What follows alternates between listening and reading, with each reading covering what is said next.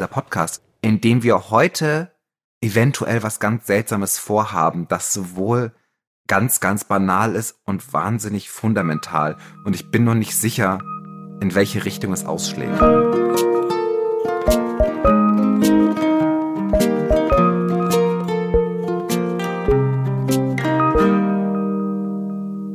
Guten Tag, ihr wunderbare Menschen. Willkommen bei Hallo Hoffnung, dem Podcast über die Hoffnung, wo wir heute versuchen rauszufinden, ob Hoffnung plus Hoffnung Hoffnung ist.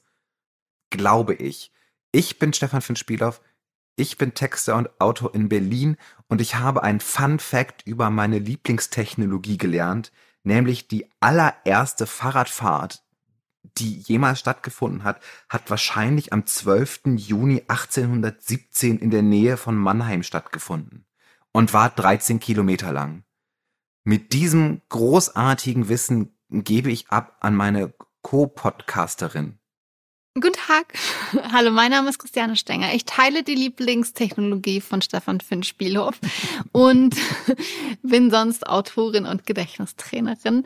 Und ich bin ganz gespannt, wo du diese Information hergekommen, herausgekramt hast. Und ich hätte gedacht, dass das schon viel früher passiert wäre mit unserer Lieblingstechnologie. Es gibt sehr viele Vorgänger des Fahrrads. Ja. Und es ist so ein bisschen eine Bitch, das zu recherchieren. Aber es gibt halt auch so, wenn man wirklich von einem mechanischen Antrieb, der sehr vergleichbar ist mit dem, was wir heutzutage haben. Mhm. Also, dass es nicht nur irgendwie ein Balken ist, an dem zwei Räder sind. Und diese Art von Informationen, auf die stoße ich einfach auf meinen Surfereien durchs World Wide Web. Im World Wide Web findet ihr auch unsere Instagram-Page, der ihr folgen könnt, wo wir jedes Woche auch versuchen, unseren Podcast einmal in einem Slogan aufzuarbeiten. Und im Internet findet ihr auch äh, all die ganzen Podcast-Plattformen, wo ihr uns nette Kommentare und äh, Bewertungen hinterlassen könnt, um euren Freunden auch zu sagen, wie wunderbar dieser Podcast ist. Indem wir heute eventuell was ganz Seltsames vorhaben, das sowohl ganz, ganz banal ist und wahnsinnig fundamental. Und ich bin noch nicht sicher, in welche Richtung es ausschlägt. Ich bin so gespannt. Ich liebe deine Experimente. Ich dachte, wir reden jetzt einfach über unsere Lieblingstechnologie, aber. Wir, werden auch wahrscheinlich über neue Lieblingstechnologien reden. Denn ich, es ist so ein bisschen, ich habe noch Nachwehen von der Berlin-Wahl, wo oh. ja die doofe CDU die superstärkste Kraft geworden ist. Und alle anderen so ein bisschen abgeschissen haben. Entschuldigung, die Wortwahl bitte. Und dann setzte ich mich dann so hin und fragte mich die ganz, ganz banale Frage, Moment mal, ich habe eine Art von Hoffnung, wie die Zukunft aussehen könnte. Was passiert, wenn andere Leute auch eine Art von Hoffnung haben, die aber ganz anders aussieht? Und ich war so fuchsteufelswild und dachte so, die doofe CDU, ne, die ist doch immer so, die ist ja gar nicht grün genug und die will immer noch mehr Autobahnen bauen und die wollen irgendwie keine nachhaltigen Energieformen äh, erstellen, sondern Merz redet von E-Fuels und Kernfusion und irgendwelchen Carbon Capture Methoden, die es gar nicht gibt und bin dann so voller Wut auf deren ähm, Versprechen gegangen, die sie im Berliner Wahlkampf in Bezug auf die äh, Klimasache gemacht haben. Und die haben alle ganz, ganz wunderbare Dinge erzählt, was sie so für eine grüne Stadt haben wollen und dass sie auch mehr Fahrradfahrer, Fahrradwege haben wollen und so weiter. Und ich war so, hm, okay, das klingt ganz gut, aber dann diese, diese gemeinen alten Menschen, die dann irgendwie diese Partei wählen, die zwar diese Sachen sagt, aber von denen sie wissen, das wird niemals dazu führen, dass wir irgendwie eine grüne Wende haben werden. Und habe dann auch aber sehr viele Informationen gefunden, dass dieser Generational Gap zwischen wie viel Angst die junge Generation vor dem Klimawandel hat und die ältere Generation, dass der sehr, sehr klein ist. Und dass auch die älteren Generationen, die sogenannten Boomer, schon wissen, dass hier ähm, was ziemlich im Argen liegt. Und das fand ich, also ich habe mit zwei Sachen angefangen, um einen Podcast zu starten. Und beide Male wurde ich von der Realität enttäuscht. dass ich gar nicht so Momente haben konnte, wo ich sagen konnte, ach, ihr wollt ja alle nicht. Warum wollt ihr alle nicht? Sondern nur dann eben die Frage stellen, aber was bedeutet das? Okay, wir haben Angst vor der Zukunft. Warum sind dann unsere Handlungsideen, die wir haben, so grundlegend anders? Okay, Du musst mich da noch mal ein bisschen abholen, weil ich, also, wir, wir, müssen auch dazu sagen, wir nehmen heute am späten Nachmittag auf und das ich, stimmt. ich, ich habe schon viel gearbeitet und ich habe jetzt deine zwei Ansätze gehört und wahrscheinlich habe ich sie, habe ich einfach, war ich einfach jetzt nicht clever mehr genug um diese Uhrzeit, um das zu verstehen. Lass es mich versuchen und also ich, helfe ich, mir auf die Sprünge. Ich bin zum Beispiel auf eine Studie aus ähm, England gekommen, wo einfach rausgefunden wurde, dass der Unterschied zwischen sozusagen, dass diese Idee, dass irgendwie die ältere Generation sich nicht dafür interessiert, dass wir das Klima schützen müssen, überhaupt gar nicht gegeben ist. Also die hat herausgefunden, es gibt eigentlich keine Unterschiede in der Bewertung des Klimawandels zwischen verschiedenen Altersgruppen, sondern alle sagen irgendwie gleichbleibend, ja, das ist schon ziemlich schlimm, wir müssen irgendwie was machen. Und ich glaube ja, halt, der Unterschied, ja. ja. Nein, was sagst du? Nee, du hast eine Frage gestellt. Stell dir mal eine Frage. Nein, also genau, das hat mich auch nur gewundert oft in, in Diskussionen oder auch in der Mediendarstellung, als ob, als ob das Klimathema vor allem wirklich die junge Generation so laut oder Fuchsteufelswild machen würde und alle anderen wären ja, also hätten wirklich gar kein Interesse daran. Aber dass das jetzt mittlerweile von vielen Generationen oder allen Generationen verstanden worden ist, das, oder das Problembewusstsein vorherrscht, das äh, haben wir ja mittlerweile schon geklärt. Vielleicht ist es dann eine Frage von der Schnelligkeit oder der Dringlichkeit, die die Generation anders wahrnimmt verständlicherweise, weil die anderen eben auch noch sehr viel länger hier leben müssen. Äh, aber dieses, dieses, dass da so eine so ein Antagonismus aufgemacht wird an der Stelle, wo er eigentlich gar nicht so angebracht wo ist. Wo er gar nicht hingehört. verwundert. Ja. Aber wir erzählen Oder uns wo halt er gar nicht existiert, wo er gar nicht so existiert. Eben, weil wir erzählen uns immer diese Art von Geschichten. Und wir müssen die Frage stellen, sind diese Geschichten überhaupt wahr? Ein großer Grundlage von meinem heutigen Podcast ist der Artikel aus dem Guardian, If you win the popular imagination, you can change the game. Why we need new stories on climate change von Rebecca Solnit. Also wenn wir die Vorstellungskraft der Generationen gewinnen, ähm, werden wir die Art und Weise, wie wir die Klimawandel äh, bekämpfen, verändern können. Und wir brauchen neue Geschichten gegen die Klimakrise. Und in diesem Artikel dröselt sie halt wunderschön auf, dass so ganz viele Geschichten über den Klimawandel auch sehr anders sind, als wir das immer so wahrnehmen. Oder es gibt halt Leute, die sagen, wir müssen einfach anders drüber reden, um zu merken, dass es A schlimmer ist, wie als es ist, aber auch handelbarer, als wir das Gefühl haben, dass es ist. Mhm.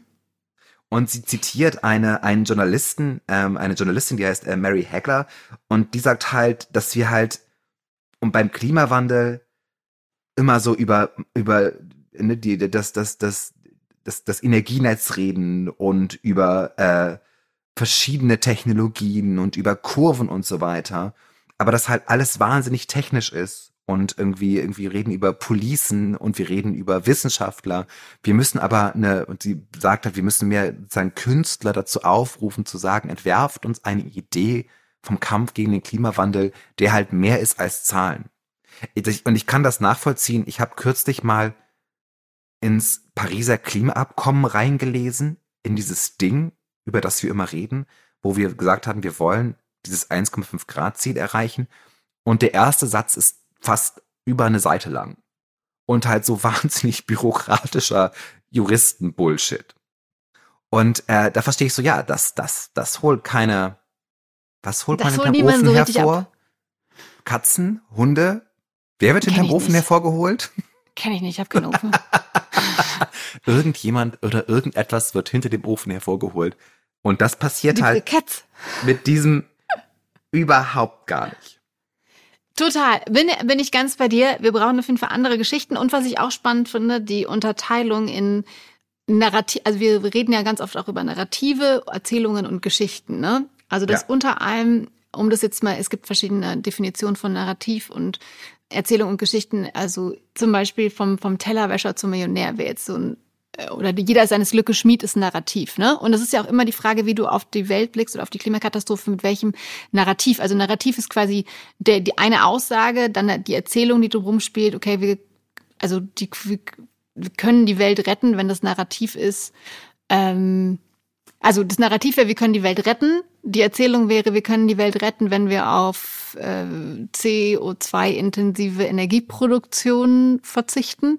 Äh, oder eben auf erneuerbare Energien umsteigen und die die Erzähl die Geschichte wäre also das wäre habe ich jetzt Erzählung gesagt das wäre die Erzählung wie es möglich ist und die Geschichte wäre dann konkret weil wir eben 80.000 äh, Windräder auf der ganzen Welt bauen und die Frage ist ja auch immer auch wie du auf diese auf die Problematik guckst was welches Narrativ steckt dahinter. Ne? Also wir können die Welt nur retten, wenn unsere Wirtschaft weiter, wenn unsere, unsere Wirtschaft weiter wächst.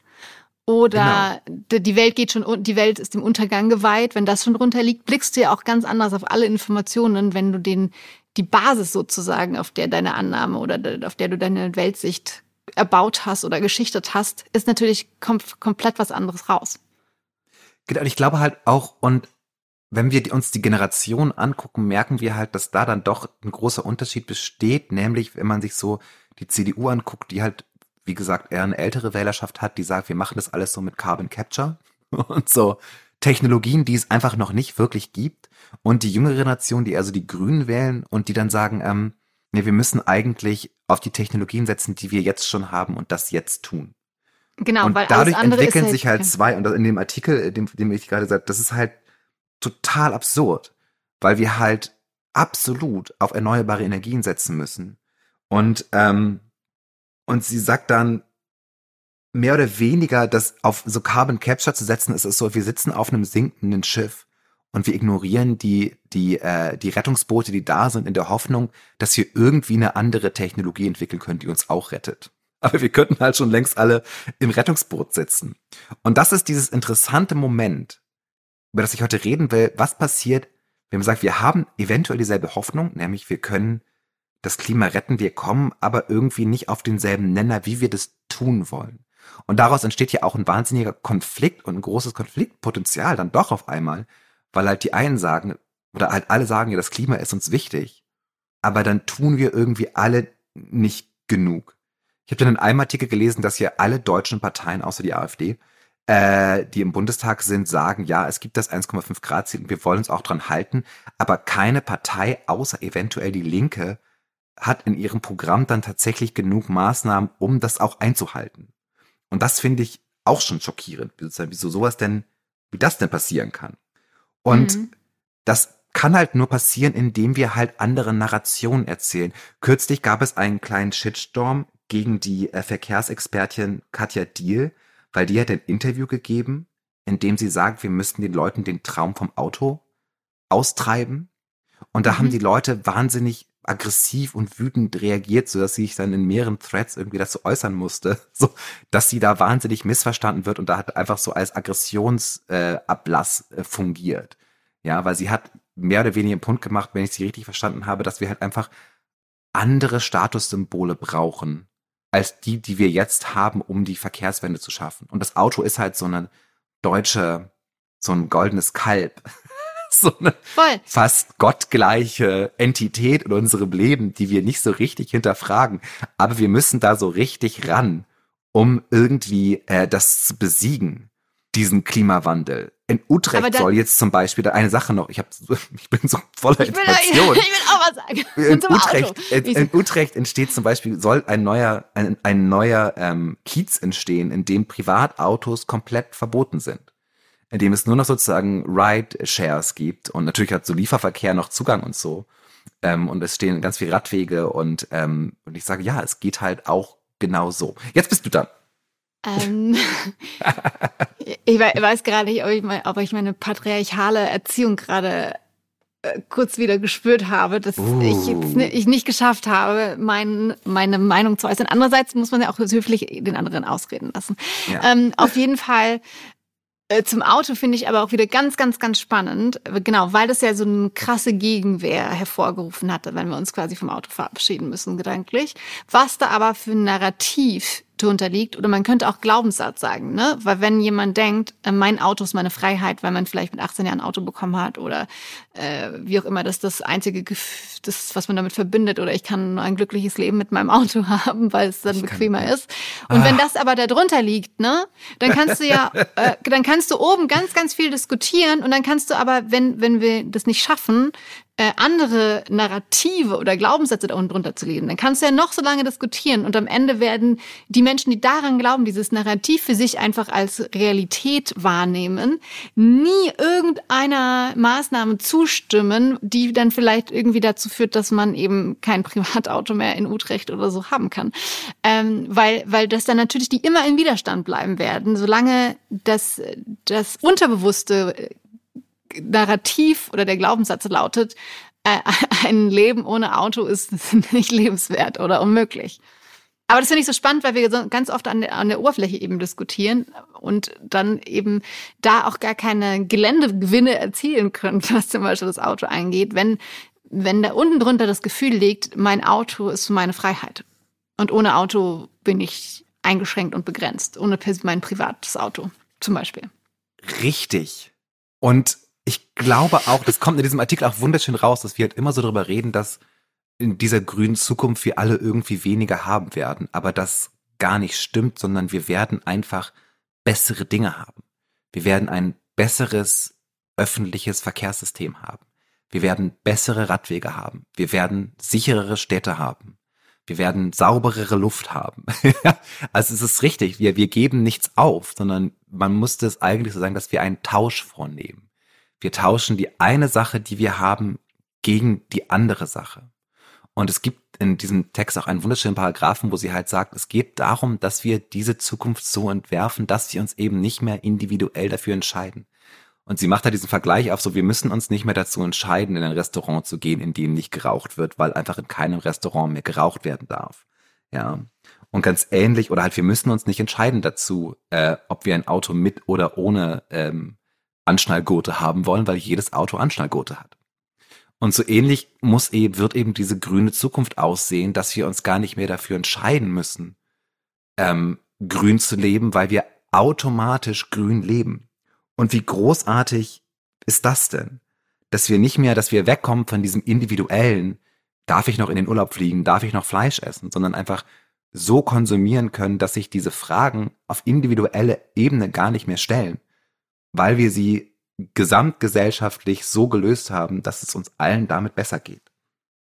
Aber wow. das kann ja nur passieren. ja, ja, das ist. Äh, und ich glaube halt. It sounds amazing. Und ich glaube halt, das ist das, was wir den Leuten zeigen müssen, dass diese oder das was was wir sozusagen wir verstehen, wir haben verschiedene Hoffnungen, die teilweise auch, obwohl sie gleich klingen vom Ursprung her, aber ganz anders irgendwie umgesetzt werden.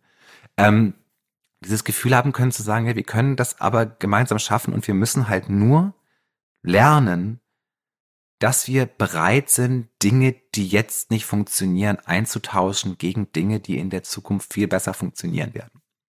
Ich habe letzte Folge angekündigt, dass ich sehr optimistisch sein werde, diese Folge, und ich finde das absolut gerechtfertigt, dass ich das damals gesagt habe. Manchmal kündige ich so Folgen und Moods an, die kommen dann nicht, aber diesmal ist es doch, oder? So, hello. Hello. Voll gut. Um das nochmal jetzt mit deinem, deinem Schiffsvergleich nochmal kurz auf den Punkt zu bringen. Äh, ja. möchte ich das kurz nochmal durchdenken, deine, diese Theorie, die du auch hier aufgestellt hast. Ne? Also, weil es gibt ja schon, ähm, wenn wir jetzt das mal kurz plakativ pauschalisieren, also nehmen wir mal davon aus, dass die, die große Menge der Menschheit oder auch jetzt nur in Deutschland, die Bock hat, in einer Welt zu leben, wo es noch cooles Klima gibt und alle verstanden haben, okay, äh, dafür müssen wir irgendwas tun und es ist möglich, dass wir das alles wuppen und schaffen und wir wollen das alle. Dann gibt's ja die eine äh, die eine Gruppe, die sagt, ja, wenn wir das wollen, dann müssen wir jetzt auf die Wissenschaft hören und jetzt alles so umsetzen, wie es funktioniert mit den Technologien, die da sind. Und dann gibt's eher die neoliberale Ansicht und die auch, und die erste Gruppe ist auch bereit dafür natürlich vermeintlich zu verzichten und eben Dinge jetzt, jetzt anders zu machen, was eben auch bedeutet, okay, dann wir müssen unsere, über unsere Autofahrgewohnheiten nachdenken und gucken, ob das jetzt noch zeitgemäß ist. Und dann gibt es aber eher so die neoliberale Gruppe, die sagt, ja, wir wollen auch Klimaschutz. Klimaschutz hört sich so niedlich an, wenn man denkt, was das alles bedeutet. Aber die haben auch Bock auf eine grüne Zukunft.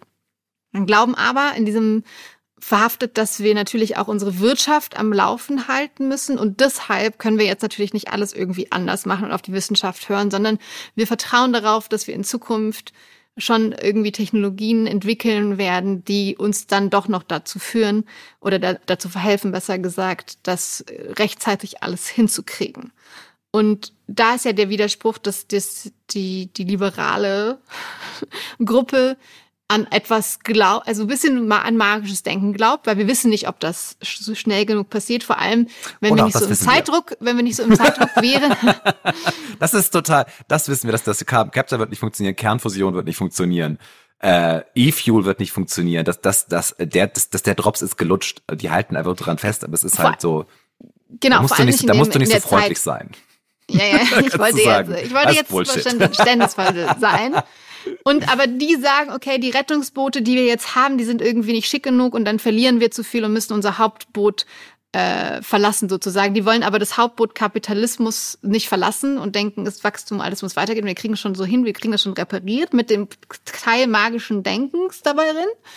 Und die anderen haben halt Bock auf die Rettungsboote jetzt weil es einfach die sichere Variante ist. Wir erinnern uns quasi an Don't Look Up, weil einfach das gut ist. Also man kann jetzt den Kometen zerstören.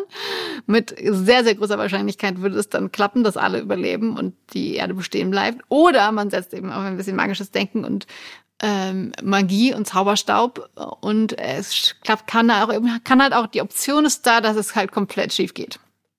Ja, aber ich finde es auch witzig, dass du wieder vom Wissenschaft, Wissenschaftler und Politiker werden uns nicht beibringen können, werden der Gesellschaft nicht gesamtheitlich beibringen können, dass wir anders leben müssen. Das ist das Interessante, was dieser Artikel macht und das ist so ein bisschen auch, okay, wie dann, aber wir müssen halt, ne, Künstler und Aktivistin, ich meine, was Greta gemacht hat, ist genau das. Sie hat sich hingestellt und gesagt, ich bin einfach nur ein Mädchen, aber Leute, ich erzähle euch jetzt mal, dass wir echt was bewegen können und sie hat echt was bewegt.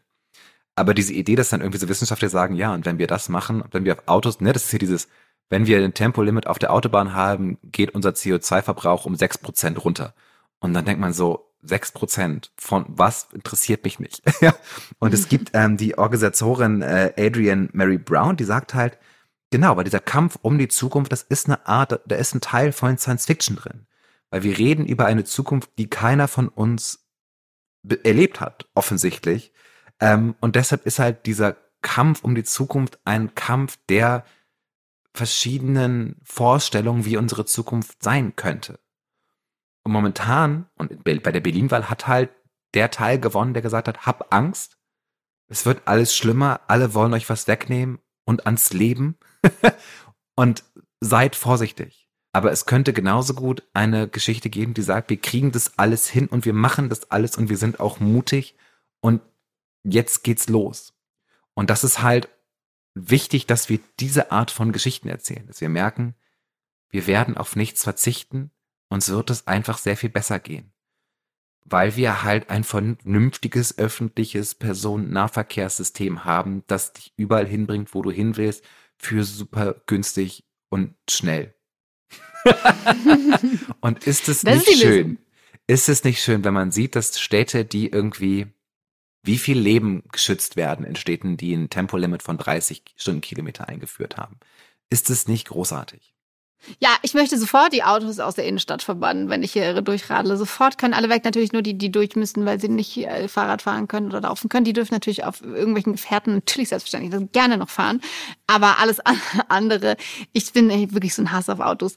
Äh, da, da Eben, stimme ich dir total Hass ist zu. ja auch nicht, der ist ja auch nicht gesund. Das ist ja, da merkt man auch da, wie, wie, wie da die Fronten krass drauf sind, dass da so Leute gegeneinander stehen. Ich habe echt Leute, mit denen ich rede, die sich wahnsinnig über aufregen, dass Parkplätze verschwinden. Deshalb muss man sagen, deshalb müssen wir anders über diesen Wandel reden, weil er ist möglich und wir müssten es einfach nur tun. Und der Grund, warum wir es nicht tun, ist, weil wir so ganz seltsame Narrationen entwickelt haben, die uns alle in so einem Teufelskreislauf der Nichtveränderung äh, festhalten. Ja. Wo dann irgendwie, sobald die CDU gewählt wird und dann macht es wieder mehr Autobahnen gebaut werden. Und sobald die Grünen in der Macht sind, werden irgendwie mehr Fahrräder gebaut. Ja. Und wir ziehen nicht, wir haben dasselbe Ziel. Wir ziehen aber nicht an einem Strang, sondern machen uns auch richtig fertig, weil wir glauben, dass unsere Vorstellungen nicht vereinbar sind. Aber ich glaube, sie sind vereinbar, weil Hoffnung immer bedeutet, in Zukunft geht es uns allen besser und das müssen wir einsehen. Punkt. Ja, ich hatte gerade. ja, genau. Also wir brauchen neue Erzählungen und Geschichten und ich glaube, die müssen aus der ganzen Gesellschaft kommen, weil natürlich müssen auch Politiker daran glauben, dass es, dass sie diese Geschichte erzählen dürfen, weil Leute danach suchen. Und das ist ja auch das, was wir eigentlich wollen. Wir wollen ja in einer Zukunft leben, wo wir alle noch Luft atmen können, wo nicht die ganze Zeit Katastrophen passieren, was ja eh schon viel zu schlimm gerade im Moment genug passiert.